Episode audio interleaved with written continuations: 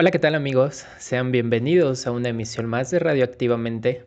Eh, como podrán ver, el día de hoy nos encontramos en un formato muy diferente a como normalmente están acostumbrados a vernos. Y como podrán ver, también me encuentro acompañado, como siempre, de Jonathan. Jonathan, ¿cómo estás el día de hoy? ¿Qué tal a todos? Excelente. ¿Y ustedes qué tal? También, muy bien. Y como podrán ver, el día de hoy tenemos una invitada en el programa quien es Jimena Escoto Rojas, quien es licenciada en psicología, es terapeuta familiar y actualmente estudia una maestría en ciencias del comportamiento, pero dejemos que sea ella quien nos cuente un poco más sobre sí. ¿Cómo estás, Jimena? Cuéntanos un poquito quién eres, qué haces. Hola, bueno, pues mucho gusto a todos. Este, como ya dijo Jets, mi nombre es Jimena y soy psicóloga de formación y terapeuta familiar. Recientemente ingresé a la maestría en ciencias del comportamiento, creo que más que nada por curiosidad. Siempre me ha generado mucha curiosidad la investigación y creo que es pues, algo que se necesita. Este, platicándoles un poquito acerca de mi trayectoria, yo cuando inicié con la psicología empecé desde la rama laboral. Entonces ahí tuve la oportunidad de conocer distintas empresas, que creo que ya lo podremos abordar un poquito más adelante. Pero bueno, siempre lo que más me había latido era esta parte clínica. Entonces decido hacer como ya el cambio a la clínica, por eso ingreso a la especialidad en terapia familiar. Y pues ahora, M aquí, en las ciencias del comportamiento. Sí, y normalmente algo que, siempre les preguntamos, eh, Jonathan también está estudiando un doctorado, eh, también del PNPC. Primero, Jimé, platícanos, ya nos contaste un poquito cuál fue ese acercamiento inicial, pero más a detalle, ¿por qué elegiste la maestría en ciencias del comportamiento? O sea, a, lo mejor, y, también un poco cómo ha sido tu experiencia de, de estudiar el posgrado bueno, pues la especialidad en terapia familiar ya la había hecho en la Universidad de Guanajuato y ahí quedé encariñada. Sí. Entonces, sí, siento que me volví parte del enjambre. Entonces, buscando opciones para continuar con mi formación, ya tenía este gusanito de la curiosidad, de querer como ver esta parte de la investigación y se me hacía muy interesante el poderlo vincular con la terapia familiar, porque luego este, siento que se investiga, ahí queda, y no hay como modelos de intervención eficaces eh, a partir de los hallazgos que se hagan, ¿no? Entonces dije, ah, pues creo que se puede vincular muy bien esta parte, investigar, ver qué es lo que duele y tratar de aportar un poquito como por ahí. Y buscando opciones, pues dije, ya me voy a quedar donde me siento cómoda, que es este, la UG. Y ya comencé a hacer el trámite. Justo estaba en mi último semestre de la especialidad cuando empecé a hacer como todo el, proceso de admisión para la maestría. Ok. ¿Y recuerdas algún momento yéndonos más atrás eh, por ejemplo, algún momento de tu vida donde hayas dicho como, ¿sabes qué? Esto fue lo que a mí hizo que me gustara la psicología. Y, también el, hecho de, la investigación, como, ese, eh, ya nos dices que a lo mejor eh, nos cuentas un poquito, pero, pero ese momento clave en tu vida que te haya atrapado. Pues fíjate que la psicología siempre fue un amor este, que, ya tenía eh, muy viejo, pero justo en la prepa, en estos talleres como de orientación vocacional, me dijeron, no, de, psicóloga no sirves, tienes corazón de pollo y demás. Entonces ahí cometí como pues, mi primer error vocacional, ¿no? Terminé este, estudiando una cosa que era logística de eventos y servicios y decía, es que esto no me llena, o sea, sí, está muy padre, muy, muy bonito el poder organizar un evento, pero no quiero algo más allá, algo este, que me ayude como a explorar la mente. Entonces, después de un semestre, me doy de baja y digo, bueno, ahora sí lo voy a intentar en, psicología, a ver si puedo lidiar con mi corazón de pollo. Entro a, la psicología y me empieza a resultar muy apasionante, sobre todo este, cuando llega la materia de metodología de la investigación, pues me gustaba, o sea, tenía en ese entonces a una maestra muy joven. Ella acababa de llegar de Europa de hacer su posgrado en investigación, creo que, eh, en el área de neurociencias. Entonces, todo lo que ella nos iba compartiendo se me hacía sumamente interesante y por ahí empecé eh, como con esta curiosidad y ya buscaba temas que fueran como de, mi interés, Pero este, concluyo la licenciatura y como que no le doy el seguimiento, aunque siempre estuvo ahí como esa ese gusto hasta por escribir. Yo creo que cuando te metes a esto de la investigación sí tienes que tener cierto gusto por escribir porque si no te vas a volver loco ahí dentro. Sí. Oye, Jimena, me, surgió una, duda. Eh, igual sé que vienes de un, vamos a llamarlo así, formato parecido al de Jets. Vienes de una universidad que no precisamente se dedica a la investigación. ¿Cómo, cómo fue tu impresión o tu manera de vivir este salto de venir de un lugar en donde básicamente tú estudiabas para aprender lo que necesitabas saber y convertirte en un profesional, en este caso de la salud, de la salud mental, a tener que, o, o a este salto en el que tú tienes ahora que generar conocimiento para la rama que te interesa. ¿Cómo fue ese salto? ¿Cómo, lo viviste? Con algo de miedo e incertidumbre, este, pero se me hace algo como sumamente enriquecedor, como ver este, la postura que tienen las distintas personas, qué es lo que los motiva, qué es lo que les genera curiosidad, eso se me hace como muy interesante y apasionante. Entonces, sí te debo confesar que al principio fue un poquito complicado, porque bien lo dices tú, este, y yo venimos de una universidad donde no se forma investigadores. Entonces, el llegar ya a, la UG y, e irme involucrando en todo este clima de la investigación ha sido un poquito complejo. Eh, también les debo de contar que a partir de la formación como terapeuta eh, familiar, hay un cambio en mí. O sea, porque siempre he sido como muy estructurada, medio ñoña, entonces llega esta parte de la terapia familiar y rompe paradigmas que yo tenía. Entonces me hace ver cosas como más allá. Así como, bueno, justo lo que me dijiste de no tecnicismos y cosas así, pero como esta diferencia entre la investigación cuantitativa y la cualitativa, pues la terapia familiar es justo eso, es muy cualitativa. Entonces imagina, imaginen que yo era muy cuadrada, muy estructurada, dar ese brinco fue complicado. Y ahora que empiezo con este camino de la investigación, es como regresar un poco a esa estructura, a esa, ser un poquito más cuadrada, y sí ha sido pues, complicado.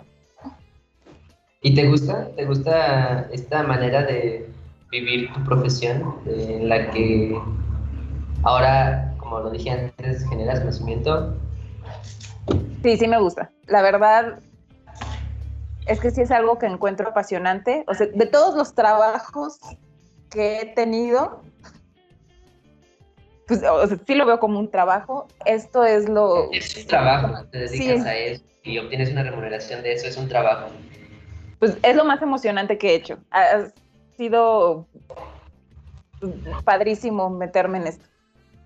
Me gusta escuchar este tipo de opiniones porque en general de la gente que hacemos un posgrado siempre es como, oh, qué pesar, este, mucho, no duermo, pero siempre está esta, esta sensación de que te, te vas formando y como, como un profesional, pero además en el ámbito o la sección personal también vas creciendo, vas, vas no sé cómo decirlo, eh, abriendo tu mente hacia nuevas posibilidades, ¿no? A pesar de que, como dices, un, un, un investigador tiene que ser hasta cierto punto pragmático o cuadrado en las cosas que hace, pero es, bastante interesante, ¿no crees eso, Jens? Sí, eh, justamente es esto que menciona Jimé y por lo que mencionas en, la cuestión de que venimos de una formación similar, también para mí ha sido una, una cuestión muy apasionante sobre todo. De verdad, eh, creo que eh, justamente hablábamos hace un ratito fuera de cámara, Jonathan y yo, que, que, de pronto no dimensionas el cuánto has aprendido sobre un tema hasta el punto donde ya lo tienes que ver aplicado. Y en ese sentido, yo, comparto esa, esa opinión. Mencionabas algo importante, Jonah, el, el hecho de que de pronto estudiar un posgrado de este estilo se vuelve eh, un poco pesado. Y, ya lo hemos platicado con anterioridad, el hecho de, decir, ok, si, si inviertes muchísimo tiempo, son desvelos, es, platicábamos también un poco de este aislamiento social. Y justamente es un poco de lo que vamos a platicar el día de hoy. Eh, no sé si quieras eh, contarlo un poco tú, Jonathan, sobre qué vamos, vamos a platicar. Sí, claro. El tema por el que nos, el que nos motivó a invitar a Jimena fue el burnout. Creo que es un síndrome, no sé si es como una afectación, pero básicamente el burnout es cuando entiéndase por la palabra en inglés, te quemas en el trabajo, te desgastas y ya deja de ser lo que para nosotros es la investigación apasionante y divertida, motivacional.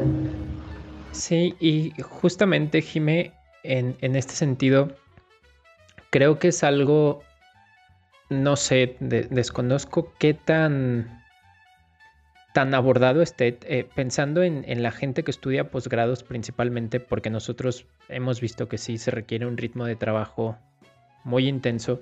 Y le contaba yo un poquito a Jonathan que, a mí de pronto sí me pegó el hecho del aislamiento. Yo estaba acostumbrado a hacer actividades sociales eh, prácticamente diario, veía a mis amigos, eh, hacía deporte, tipos de actividades que me implicaban estar con gente y de pronto pasé a llevar un estilo de vida, pues no solitario en el sentido de que no tengas a nadie, pero sí pierdes cierto contacto con los demás.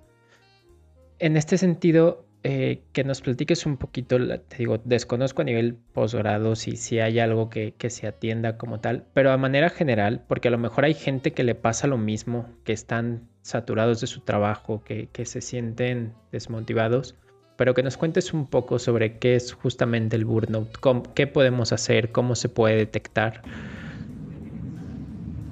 Ok.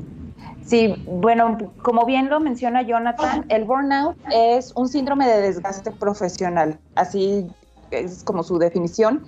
Y por lo que se caracteriza este síndrome es por un agotamiento tanto físico como mental. Entonces, justo la gente empieza a experimentar síntomas a nivel físico, a nivel mental, ya sea estrés, ansiedad.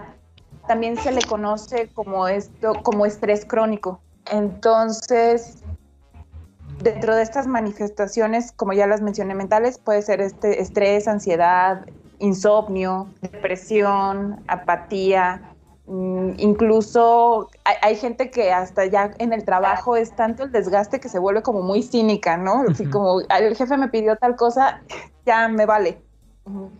Eh, por el estilo. Pero también hay una, existen los síntomas físicos como migrañas.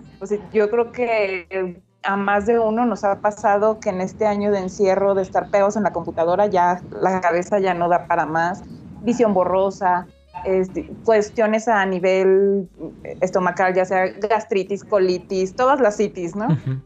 Entonces, sí es un, síndrome que va acompañado pues, de estos factores y muchas veces terminan por generar lo que mencionaba Jonathan, un estado de desmotivación. ¿okay? Entonces, de hecho, somos un país en el que el nivel de burnout es altísimo dentro de, las organizaciones desde antes del COVID. Entonces, creo que el COVID ha venido a acentuar esa parte, porque ahora la gente pues, trabaja desde sus casas y pareciera que eso mm, implica el que ya no existan los horarios. Entonces ya el jefe te puede llamar a las 10 de la noche y tú ya quieres estar desconectado con tu familia viendo una serie, algo, y no se puede. O sea, más las cosas que ya estás haciendo en tu casa, porque digo, finalmente pues ya aprovechas que estás en casa y ya vas y pones una lavadora, ¿no? Y sigues trabajando. Entonces todo eso va generando este desgaste. En cuanto a cifras, lo, lo, que se ha visto es que México es un país con niveles de burnout altísimos. Se estima que aproximadamente el 70% de la población que trabaja con un eh, sueldo ha padecido burnout en algún punto. Por eso cuando me presentaba te decía que tuve en algún punto la oportunidad de ingresar al, mundo de la psicología organizacional. Y sí, es como muy interesante ver cómo funciona este clima organizacional en torno a la gente que está quemándose. Sí. Por ejemplo, tuve la oportunidad de, trabajar en una empresa alemana aquí en México y ellos están como muy enfocados en el bienestar del colaborador. Y de hecho te lo mencionan así, aquí no son empleados, son colaboradores. Y desde ahí se marca una diferencia. Se generan programas este, para los colaboradores, para las familias de los colaboradores. Entonces, el sentir como ese apapacho o esa parte del reconocimiento, el salario emocional, resulta como muy motivante para la gente y hace que conserven sus empleos, aunque a lo mejor el sueldo pudiera ser no tan alto. Y por otra parte, eh, colaborar en otra empresa donde aunque se intentaba mucho este, generar estrategias para el colaborador, por ejemplo, organizar eventos, ¿no? Que tengan una fiesta navideña eh, digna, muy padre, donde la rifa sea muy interesante, este, haya premios exorbitantes y demás, pero seguía faltando algo. Habían índices de rotación enormes. Entonces, quedaba justo este apapacho y esta parte en la que la gente pues, no se sintiera quemada. Eh, creo que la sobrecarga de, trabajo era demasiado porque era una empresa que estaba creciendo mucho. Entonces, ahora, si llevamos ese ejemplo a lo que pasa con nosotros en, un posgrado, pues creo que, que, es similar, ¿no? Porque tienes que atender este, lo que el tutor quiere, tienes que atender tus materias, tienes que conseguir los créditos, buscar publicar algo. Entonces, todo eso, pues sí resulta en un agotamiento. Sí, de hecho, me resulta muy interesante esto que dices. Digo, yo también sé eh, que en países como se les conoce primermundistas, existe esta mentalidad por parte de los empleadores de que los trabajadores son la parte esencial de la empresa.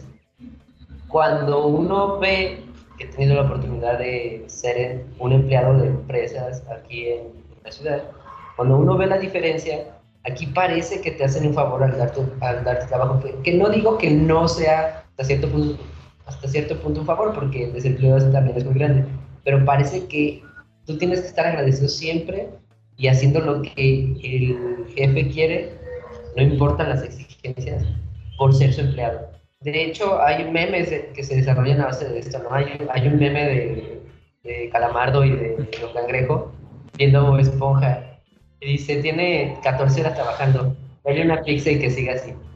Entonces, eh, sí es cierto la exigencia, pienso que la exigencia excesiva por parte de los llamados jefes o de los líderes de, los trabajos, sí puede generar este tipo de burnout, pero estoy seguro, y a reserva de lo que tú digas, son ustedes que son los que están en, la parte de psico, psicología, que no, no debería ser como, o, o en principio no, no sería el único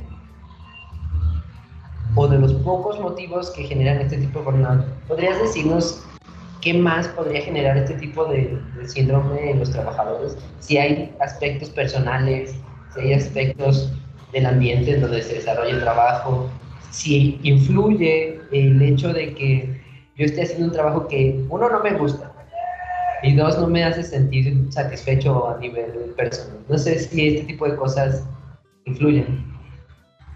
Sí, mira, mm, de acuerdo a, investigaciones que se han realizado, lo que se ha descubierto es que hay una tendencia a que las personas que se dedican al cuidado del otro puedan eh, padecer burnout más fácilmente que alguien que tiene otra profesión. Por ejemplo, en médicos, enfermeros, este, profesores y recientemente en madres de familia se ha encontrado mucho de este síndrome de, de desgaste. ¿Por qué? Porque justo el estar al cuidado de una persona es un trabajo de más de ocho horas eso eh, por esa parte. Pero también lo que mencionas es cierto. Si estás realizando una actividad que pues, realmente no te llena, el ambiente ya es tenso en el lugar en el que estás, con los compañeros con los que te relacionas. Y sobre todo la falta de un liderazgo, porque sí puedes tener la figura del jefe, pero de eso a que sea un líder, creo que sí hay una diferencia. Y justo lo, que mencionabas, ¿no? De que aquí en México parece que, nos están haciendo un favor al darnos un, trabajo. Es muy cierto. O sea, parece que eres un número más muchas veces dentro de la empresa a ser parte de quien construye la empresa. Entonces, creo que todos esos factores sí favorecen este síndrome. Sí, bueno, a mí me, me viene la idea o a la mente una, una cuestión, sobre todo con esto que mencionan, que a veces es hasta parte de los requisitos para obtener un empleo que te ponen trabajar bajo presión. Como, como digo, de antemano te están advirtiendo como de, oye, ¿sabes qué? Eh, aquí vas a, trabajar y algo que he visto es que se tiende mucho hacia los resultados. Es decir, este, no sé, llegan eh, en un empleo de oficina tradicional, a lo mejor te dicen, ¿sabes qué? Para tal fecha tenemos que entregar esto y hazle como puedas.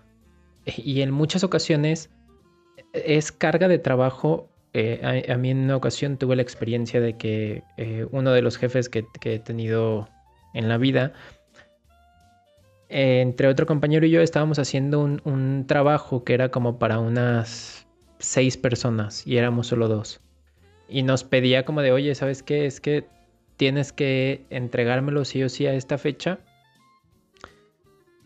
El punto es que llegamos a, una discusión donde yo le dije como de, oye, ¿sabes qué? Pues es que no se puede, o sea, físicamente no sé, es imposible, o sea, neta, no podemos partirnos y dividirnos y clonarnos.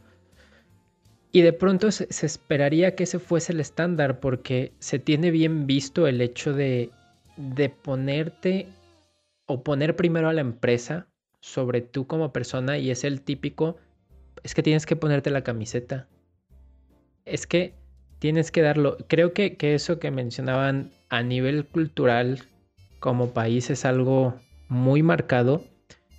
Pero hasta qué punto, Jime, eh, eh, o qué debe hacer las personas, qué deberían hacer en dónde está el límite para decir, sabes que esto ya es demasiado, porque de pronto, eh, y sobre todo en la parte mental, que a lo mejor un dolor físico, pues un dolor muy agudo, pues vas al hospital y dices, ¿sabes qué?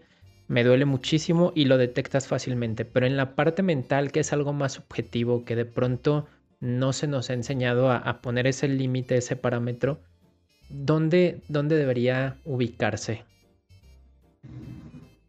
Yo creo que uno de los, como de las primeritas cosas que se deben de hacer es priorizar. O sea, mm, ahora sí que, sí entiendo que, la gente necesita trabajar, ¿no? Pero en ese sentido, priorizar cuáles son las actividades del día, qué es lo que puedo hacer hoy, llevar como una agenda bien estructurada creo que eso da como mucha claridad mental y te permite aceptar si puedes con algo más en, tu día a día o no. Ya a partir de que em, comienzas a priorizar, yo creo que lo siguiente es como tener una comunicación asertiva con la persona que está arriba de ti para saberle comunicar, este, sabes qué, tengo mm, A, B y C, tú quieres que también haga D, veamos cómo lo podemos hacer, pero de momento esta es la prioridad. Y otra cosa bien importante a nivel ya personal, dejando como la parte laboral, es sí buscar espacios que sean propios, o sea, un espacio para el sí mismo, ¿no? a lo mejor salir a, caminar para despejarte, leer un libro, pero sí tratar como dentro de esa lista de prioridades, saber como la importancia del autocuidado. ¿Sabes? Ahora que mencionas esto de tener nuestros espacios, alguna vez por parte de INEGI vi una estadística en donde relacionaban el grado de estudios con el nivel de alcoholismo de las personas. Y era curioso que de primaria a secundaria, el que más tenía niveles de alcoholismo era la primaria, ¿no? Uno podría pensar, la gente que tiene menos estudios eh, consume más alcohol. Pero después de la, de la preparatoria, quien más consumía alcohol eran los de posgrado. Y me parece que ahora que tocas estos temas, aunque tocamos este tema, es porque la mayoría no tenemos tanto tiempo libre como para tener este tipo de actividades que nos permitan eh, liberar tensión, que buscamos refugio, y digo buscamos porque no sé si a ti, pero a mí me ha pasado, estos malos hábitos, ¿no? Que hasta cierto punto ah, nos dan una sensación falsa de confort. Y digo, es curioso, es, es curioso que, que, digas o, que menciones el priorizar, porque aunado a lo que decía Jets de ponerte la camisa, nos venden la idea desde los lugares en los que eh, a lo que nos dedicamos, de que si no te pones la camisa, probablemente no sirves para la empresa. Y cuando te dicen no sirves para algo, de manera intrínseca uno quiere demostrar que sí sirve aquí como, ¿tú qué consejos le darías a las personas que pasan por este tipo de, eh, ¿cómo llamarlo? Vertientes en el que tienes que, uno, demostrar que sí sirves y otro, tener tus prioridades por tu propia salud. ¿Cómo podrías, o, qué consejos, qué tips, qué, qué, pues sí, qué consejos darías con ese tipo de situaciones. Porque a, mí me ha pasado, ¿eh? Entonces, seguramente nos va a servir a más de uno. Sí, claro, yo creo que a todos nos ha pasado, ¿no? Sobre todo aquellos que ya de por sí somos ansiositos, como que siempre queremos dar el extra, pero yo creo que hay que ser consciente de hasta dónde llegan nuestras capacidades. No porque me quede más horas trabajando significa que soy productivo. No sé si ustedes se han dado cuenta cuando van o, cuando llegaron a estar en algún trabajo formal de oficina.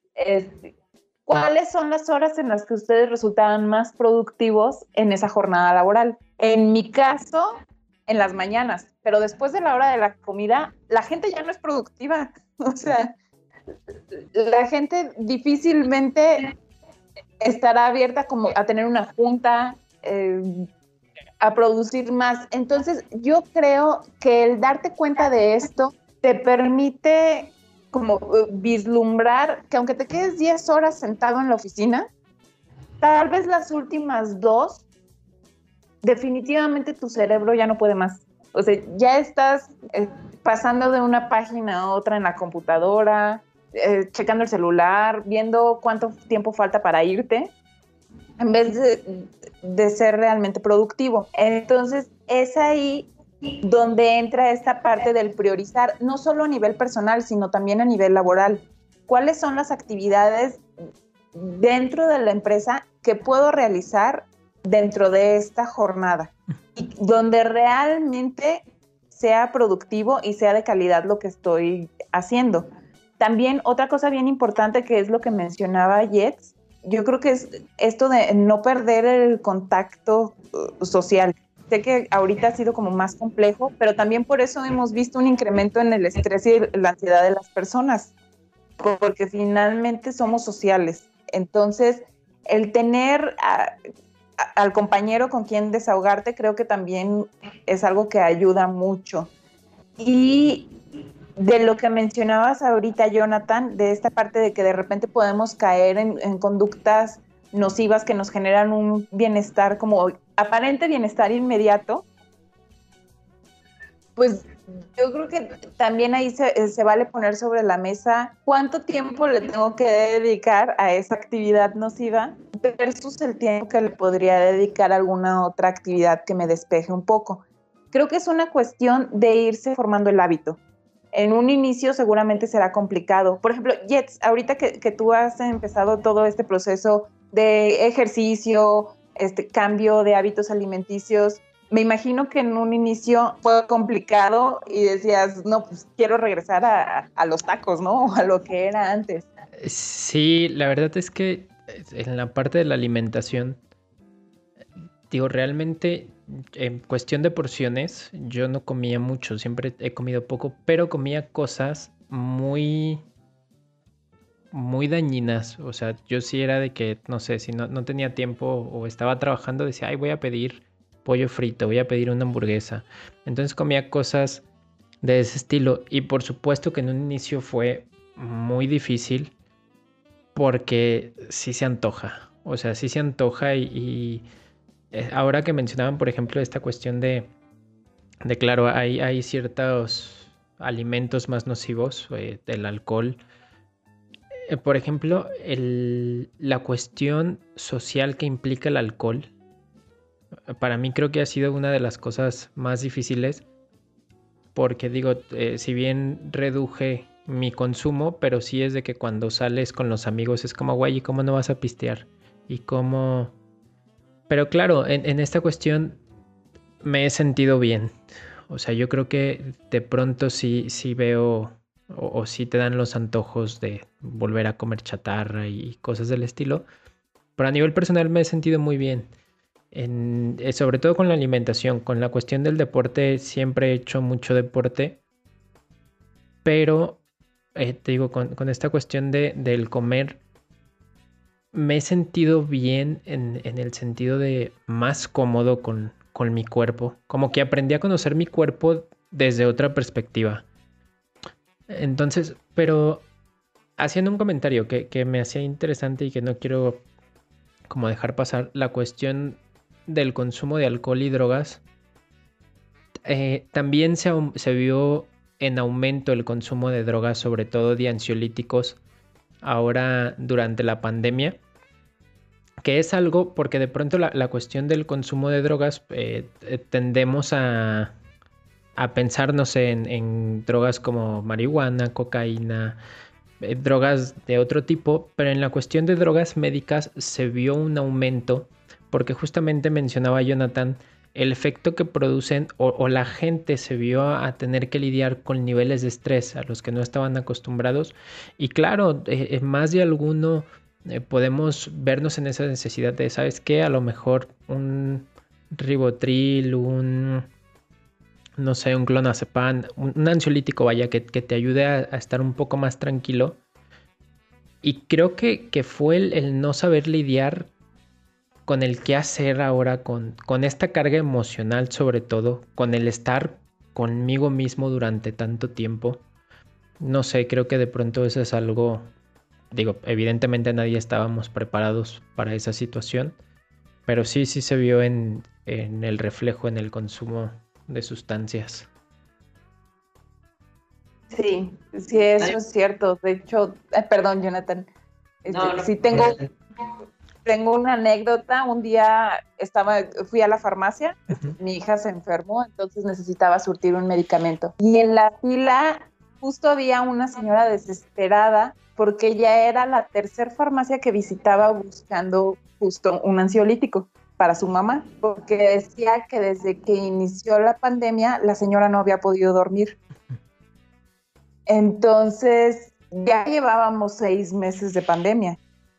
Y el hecho de que esos medicamentos estuvieran agotados, dije, caray, ¿qué, qué nos está pasando? O sea, sí, sí es como muy pesada esta carga mental de esta, del encierro, este, de que no tengamos como un espacio para cada actividad. No, sé cómo ha resultado para ustedes, pero a mí trabajar desde casa ha sido muy complicado. Ahorita ya medio me acostumbré y ya designé un espacio que sea la oficina, pero pues antes sí paseaba por toda la casa con la computadora, ¿no? Entonces, creo que sí, gran parte de esto y de lo relacionado al burnout es una cosa de irnos haciendo hábitos. Por eso ponía este ejemplo de, tu cambio de hábitos alimenticios, porque sí es algo que te cuesta mucho trabajo en el principio. Por ejemplo, una persona con este estrés crónico a lo mejor podría decir, es que no tengo tiempo, pero si buscas en el día a día, seguramente sí podrás encontrar media hora que puedas empezar a, dedicarte a ti. A lo mejor no en una actividad eh, deportiva, pero sí haciendo alguna actividad que te resulte agradable o tener un momento de, introspección. Creo que algo que funciona, les digo que yo soy muy ansiosa y que me ha este, funcionado ha sido como ir incorporando algunos ejercicios de mindfulness a mi día a día, porque justo cuando esta ansiedad me pasa, lo que trato de hacer es como sentir mi cuerpo en este momento, este, justo a nivel físico, o sea, no, irme a, cosas más lejanas para irme deshaciendo de, la nube que traigo encima, ¿no? Entonces, darme cuenta como que puedo percibir, olores y tranquilizarme en aquí y ahora e irle bajando como a esa carga de ansiedad que estoy teniendo en ese momento para poder continuar con mi día a día. Porque si no, me sumerjo en esa nube negra de ansiedad y ya no avanzo. Ahí truena el día. Sí, y retomando el comentario, Jimé, de lo del cambio de hábitos, algo que me parece importante mencionar. Eh, en estos días estaba en, una conferencia donde decían algo bien cierto. Normalmente cuando pensamos en el cambio de hábitos, sobre todo alimenticios y deportivos, esperamos o se, tiene la idea, el típico comentario, mañana empiezo a hacer ejercicio, mañana empiezo la dieta. Y queremos ver cambios drásticos, de decir, voy a empezar una dieta y, y aplicado super al 100 y o voy a empezar a hacer ejercicio y voy a empezar a entrenar todos los días una hora y voy a entrenar súper fuerte. Cuando decían, realmente a veces no es lo ideal. Lo ideal es decir, bueno, no voy a empezar mañana. Voy a empezar la siguiente semana. A empezar un entrenamiento funcional. ¿Qué puedo hacer en este inter? Irme haciendo a la idea. Decir, ok, a lo mejor hoy no voy a hacer ejercicio, pero voy a intentar caminar más dentro de casa. O a lo mejor eh, la siguiente semana empiezo la dieta y no, no voy a dejar todo de inmediato. Entonces, a lo mejor hoy incorporé verduras a mi comida. Si nunca como verduras, hoy las incorporé. Para que el día que llegue la fecha de inicio no se sienta el cambio tan denso, tan pesado y no sea un factor desmotivante. Porque de pronto eso nos pasa, que queremos ver resultados, decimos, me voy a poner a dieta y queremos, nos ponemos objetivos de voy a bajar 10 kilos en un mes no. Eh, todo debería ser gradual en ese sentido. Entonces, eh, digo, eh, sobre eso el, comentario del cambio de hábitos. Sí, coincido mucho contigo porque justo es algo que pasa en terapia. Llega la gente con expectativas muy altas, ¿no? Como, ¿qué, qué buscas con esta terapia? Te dicen, ser feliz. Ok, ¿cómo quieres ser feliz? Entonces van poniendo como objetivos muy altos, ¿no? Que, se me quite la ansiedad, que se me baje el estrés, este, y, luego haces preguntas como, bueno, ¿cuál es tu nivel de ansiedad hoy en día del 1 al 10? 10. ¿Y a dónde quieres llegar? Cero. o sea, cuando justamente deben de ser cambios paulatinos. Entonces, entiendo mucho como esta pregunta de Jonathan en torno a los tips, porque yo creo que muchas veces este, queremos justo este cambio inmediato, ¿no? Ahorita me siento eh, quemado, estoy escuchando un podcast de Burnout. Ok, a lo mejor con eso ya mañana ya, ya no siento esto, pero no, es justo algo paso a paso. Lo que muchas veces yo les digo a los pacientes es, fijando metas pequeñas, que sean pequeñas pero alcanzables. O sea, a lo mejor hoy me siento saturadísimo y no me puedo dedicar media hora a mí mismo, pero a lo mejor empiezo con cinco minutos, ¿no? Escuchando mi canción favorita mientras estoy manejando. Y concentrarme en esos cinco minutos en la canción de, de la letra concentrarme en la letra de la canción para ver si en por lo menos esos cinco minutos no pienso en toda la sobrecarga de trabajo que traigo. Entonces, son justo pequeños cambios que nos vayan ayudando como a reducir esta sensación de, ansiedad, de estrés, porque también hace rato algo que, que preguntaba Jonathan era como qué factores influirán en que haya burnout. Yo creo que, que esa pregunta es algo así como, creo que la querías enfocar en torno a los aspectos familiares, ¿no? O sea, como si de la casa llegas estresado al trabajo y del trabajo te vas estresado a la casa. Puede ser, sí, más bien el entorno, ¿no? Este, el entorno, ajá. El, entorno, el entorno inmediato. Sí, entonces, yo creo que ahí esa pregunta es como la del huevo y la gallina, ¿qué será primero? Si en el entorno familiar me estresé y en el entorno laboral exploté, entonces hice que, se volviera como más tensa la situación en el entorno laboral. yo creo que hay un punto en el que no sabemos cómo distinguir estas situaciones y distinguir justo los entornos. Ya lo que traes en uno lo vas llevando al otro y lo vas acarreando. Entonces, sí buscar como en la medida de lo posible ir haciendo estos pequeños cambios con el día a día en el que nos permitamos respirar. Porque creo que estamos en un ritmo tan acelerado que hasta eso se nos olvida. O sea, como cada cuando eres capaz de percibir la forma en que respiras, si sí lo haces correctamente, no lo haces correctamente, porque ya es algo que lo hacemos en automático y lo damos por sentado. Entonces, como el irnos concentrando en esas cosas tan básicas, luego de repente ayuda a tranquilizar. Sí. Oye, Yana, yo tengo eh, una pregunta para ti. En, la cuestión de que a lo mejor por la cuestión formativa y profesional eh, tú estás un poco más alejado de este tipo de temas. El saber si antes de, que habláramos sobre el tema de que íbamos a hablarlo en el podcast, tú sabías algo sobre el burnout y también en los momentos que te has sentido como saturado, eh, digo, dependiendo de, si sabías algo o no, pero eh, a veces el desconocimiento de esta parte cuando te ves así tan saturado, ¿cómo lo percibes tú? Porque a lo mejor Jimmy y yo por cuestiones, digo, formativas o eh, podemos identificar ciertas cuestiones a nivel emocional con mayor sencillez, pero a lo mejor eh, por tu enfoque que te digo está alejado de esta cuestión, ¿cómo lo percibes tú? Sí, de hecho, mira, es algo que cuando me puse a leer un poquito, cuando supe que Jimena iba a hablar de esto, dije, no manches, yo, he pasado por esto varias veces en la vida y no lo sabía, no, no sabía que sufría este tipo de síndromes. ¿Cómo lo percibo? Eh, fíjate que en mi caso particular tengo la suerte de que aprendí, voy a llamarlo así, o supe cómo manejar los tiempos, porque hago muchas cosas. Y eso, eh, yo creo que el manejo de los tiempos y no sé si manejo las prioridades, pero sí manejo los tiempos.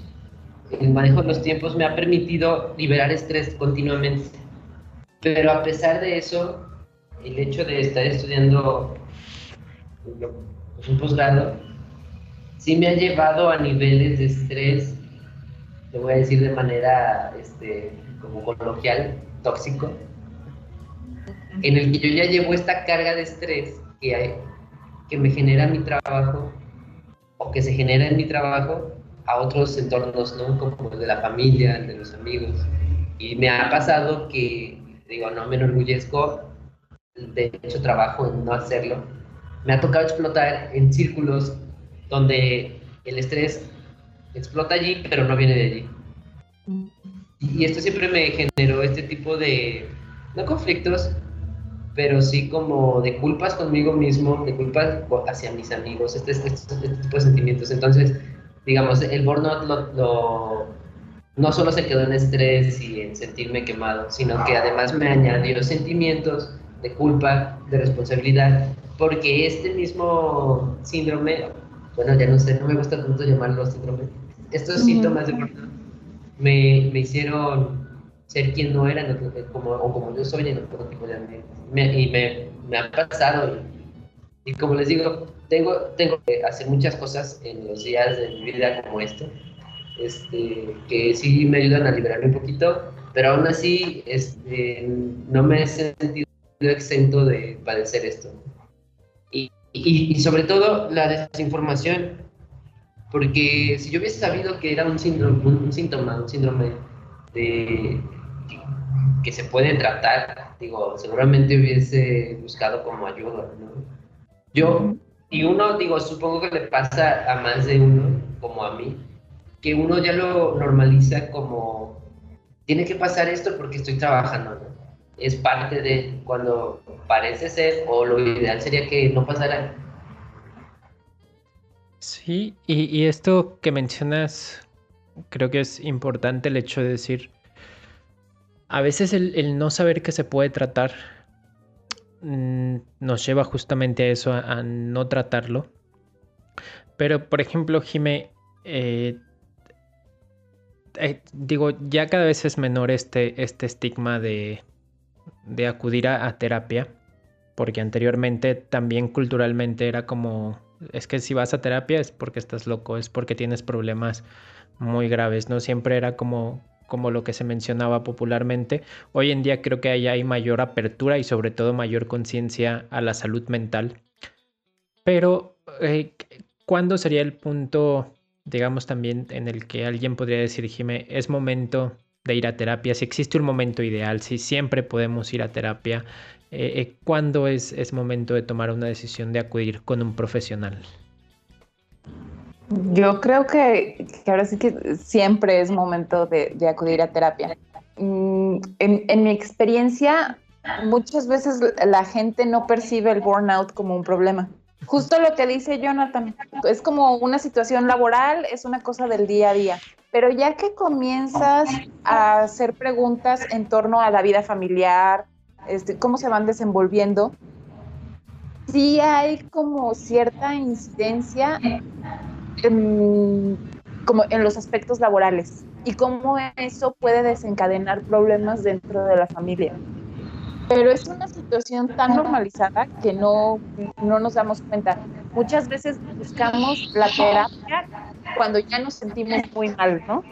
Cuando estamos tocando fondo.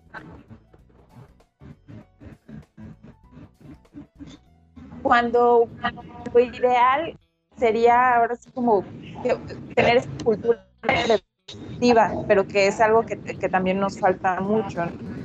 Un momento ideal para ir a terapia, yo creo que no, te puedo pero sí ser cuando uno ya se siente no solo por, este estigma de estar loco o no, creo que implica cierto valor porque es espejearte a ti mismo y ver cosas que a lo mejor a veces no te gustan. Yo misma como terapeuta, a veces hay momentos en los que le rehuyo, porque es complicado enfrentarse con uno mismo.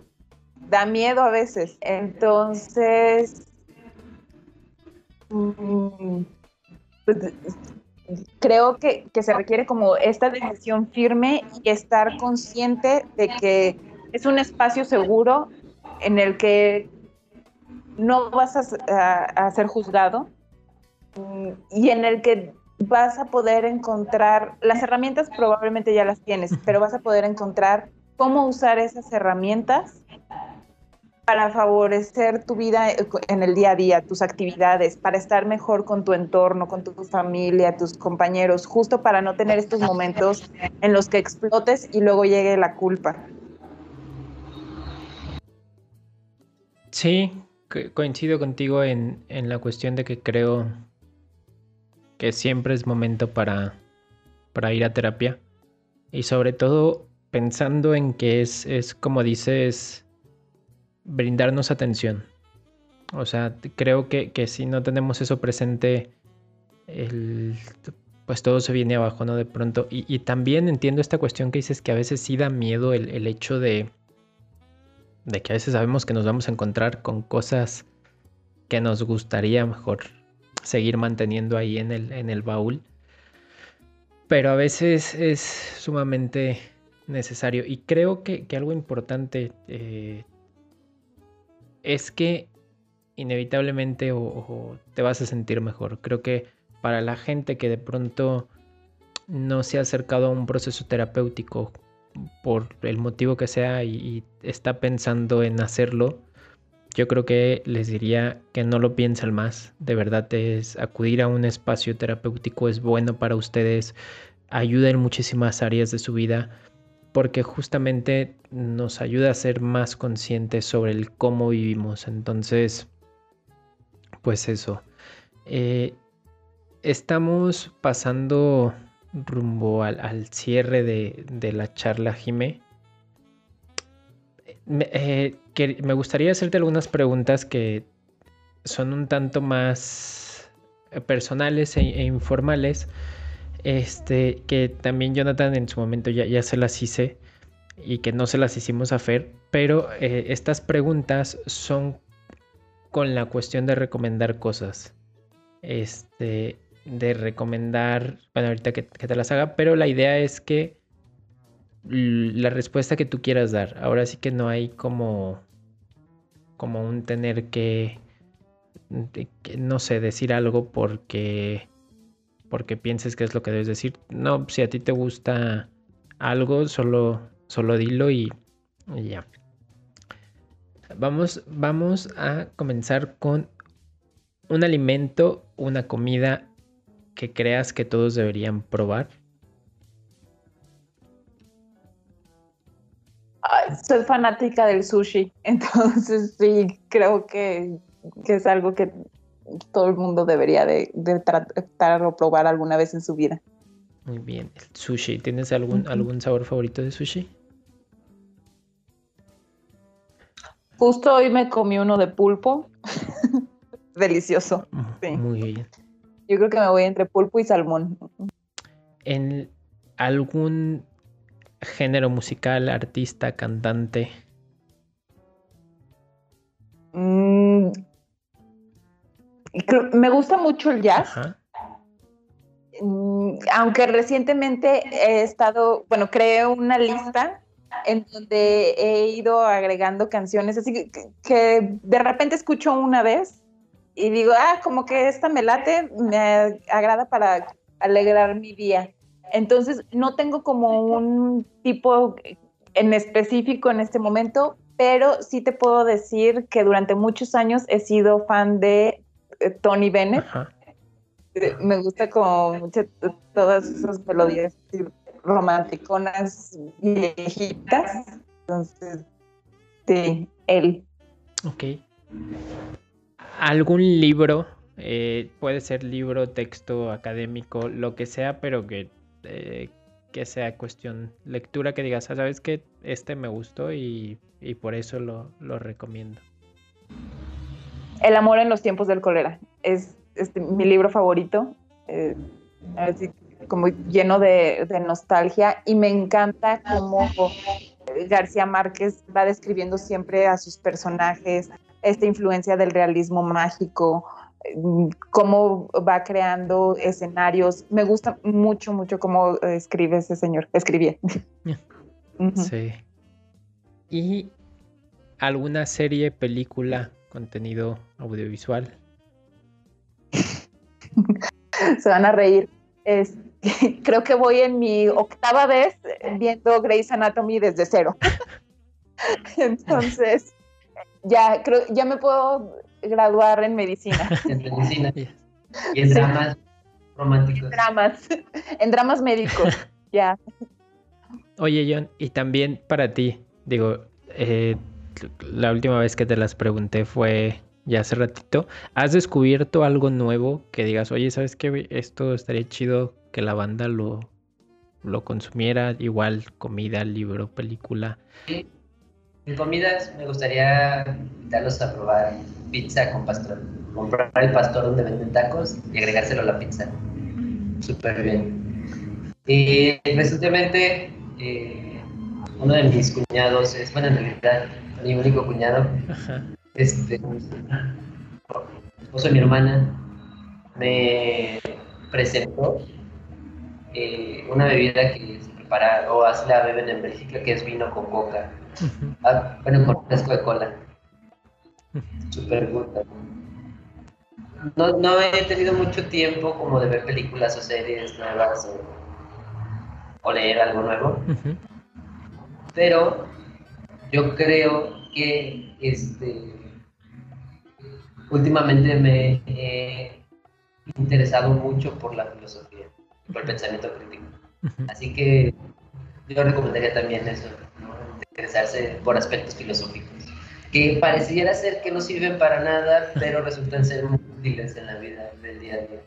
Y yo tengo una pregunta para Jimena, o más bien es una, es, sí es una cuestión entre el, el universo de personas que estudian un posgrado, hay una estadística de que al menos dos de cada tres terminan siendo víctimas de padecimientos mentales. Esto pasa con las personas que estudian los padecimientos mentales, es decir, la gente que estudia padecimientos mentales termina teniendo padecimientos mentales. Por eso llegamos ahí. ¿Sí? claro. Mi hermana es psicóloga y ella me platicó que cuando llegaron, oh perdón, eh, cuando llegó a la, a la universidad, a su primer día de, de, psicología, le dijeron, si ustedes están aquí es porque seguramente sufren de padecimientos mentales.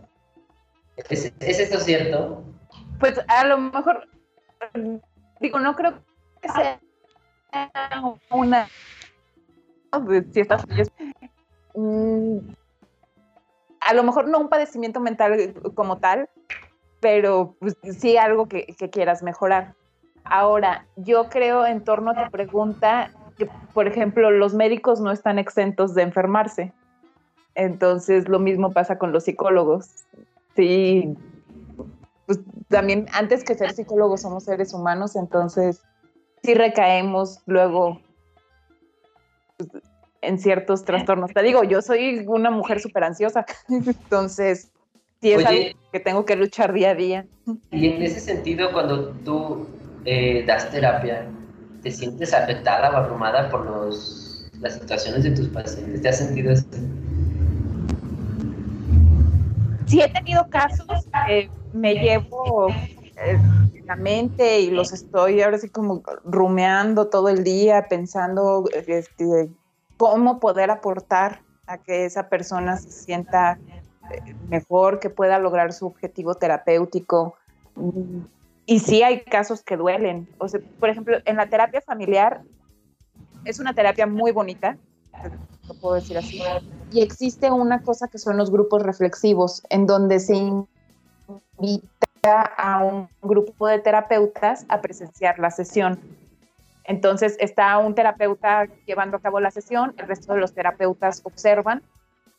Y ahí sí he tenido como, pues sí, se, me apachurra el corazón de, escuchar este, las historias de la gente, porque justo esto, te digo, pues finalmente soy humana, entonces hay veces que sí duele y sí de repente es complicado contener la lagrimita traicionera, pero es un trabajo muy bonito. Imagino, y, y, en ese sentido te vuelves fría porque en mi caso personal yo lloro con comerciales del cine. Así que no sé si realmente sería capaz de escuchar los problemas de alguien más de la manera que ustedes lo hacen. Pero ¿has, ¿has sentido en tu persona que te has vuelto como más fría a este tipo de aspectos? No, al contrario, creo que, que me ha humanizado más. O sea, sí es complicado como contener esto de, del llanto, pero eh, creo que ha aprendido a manifestar las emociones de otra forma para que la gente logre sentirse apapachada, que sienta esa contención que necesita en el momento. Y, sí hay noticias que a veces pueden resultar desgarradoras, pero también hay partes bonitas, hay partes en las que la gente comienza a notar ciertos cambios en su vida. Entonces los cuentan con alegría y esa misma alegría es como un reflejo mutuo y eso resulta muy satisfactorio, muy emocionante.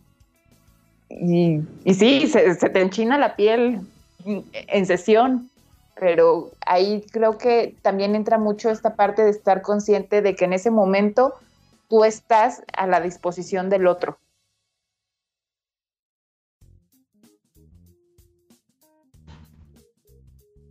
Bueno, pues como decía Jets, vamos llegando al cierre. No sé si quieras agregar algo más, Jets. Eh, no, creo que yo estoy bien. No sé, Jiménez, si, si tengas algo tú que, que digas, ah, sabes que me faltó decir esto, o creo que esto es importante mencionarlo. Bueno, muchas gracias. Yo sí quiero agregar esto. Muchas gracias, Jimena, por compartir esto. Me parece de suma importancia para las personas que, como en mi caso, no sabíamos que este síndrome existía, que es tratable y que no debe normalizarse como lo hemos hecho a lo largo de estos años. Y te agradezco tu tiempo, tus palabras, tu conocimiento y gracias. Sí, y pues también muchas gracias a Jimena. Eh, de verdad, como dice Jonathan, creo que esto es sumamente importante, sobre todo esta parte de, de concientizarlo. Y pues la neta es que Mm, a nivel personal creo que fue una charla pues reflexiva. Este, de, pronto esto que, mencionábamos, ¿no? Son cosas a, las que nos podemos enfrentar en el día a día. Entonces creo que, también me llevo esto como reflexión. Y pues eso, Jimé, muchas gracias por, por estar acá en, el programa. Eh, antes de, de despedirnos, Jimé, si la gente eh, se quiere poner en contacto contigo para algún espacio de, terapia, eh, a, lo mejor ahí consultar alguna duda particular, ¿dónde lo pueden hacer? Sí, bueno, primero que nada, muchas gracias a ustedes por la invitación. La verdad, lo disfruté muchísimo. Y bueno, si necesitan ponerse en contacto, me pueden encontrar en Facebook como Jiménez Coto Rojas Terapeuta y ahí ya está el botoncito para WhatsApp y los direcciona para enviar mensajes. Sí, de hecho ustedes, eh, bueno, Jonathan y Jimena no lo están viendo, pero eh, justo aparece el, nombre de la página de, de aquí en, Facebook, entonces ahí está el, contacto. Jonathan, ¿dónde puede contactarte la gente si, si quieren sí, hacer eh, comentario o algo? Siempre mis, redes, las voy a cortar, se los prometo, es arroba bajo physics J-O-N-S-Y-P-H-Y-S-I-C-S. Así me encuentran en Instagram, en Facebook como Jonathan Álvarez. Lo que necesiten. Sí, y bueno, a mí pueden seguirme como arroba bajo en Twitter, Instagram. Twitter no lo uso, entonces vayan más, más a Instagram.